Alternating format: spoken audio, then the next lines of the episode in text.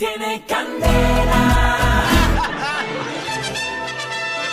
Atención, atención. Según un estudio hecho en 16 ciudades del mundo, Bogotá tiene el transporte público más inseguro para las mujeres. Para este tema, nuestra columnista invitada es Natalia París. Gracias, lindo. En el sistema de transporte a una le toca aguantarse una sesión de masajes gratis. Ah, Se baja uno del bus y se siente como si hubiera pasado por un examen ginecológico. Y en muchas ocasiones sale uno embarazado.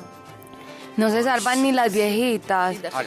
No ve que para el degenerado es lo mismo una sardina recién enlatada que un bagre trasnochado.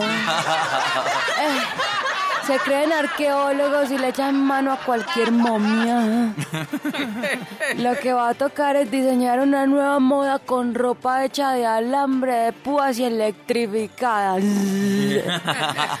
Mejor dicho, a una de mujer le tratan en el bus como una bufurufa y tras de eso la roban. ja. Es que en Transmilenio sí se toman en serio esa de próxima parada. No entiendo, a mí me miran con ropa y me morbosean como si no me hubieran visto mis desnudos en. Qué tristeza, de verdad.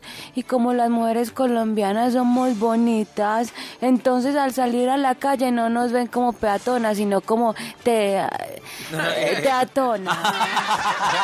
Está lindo.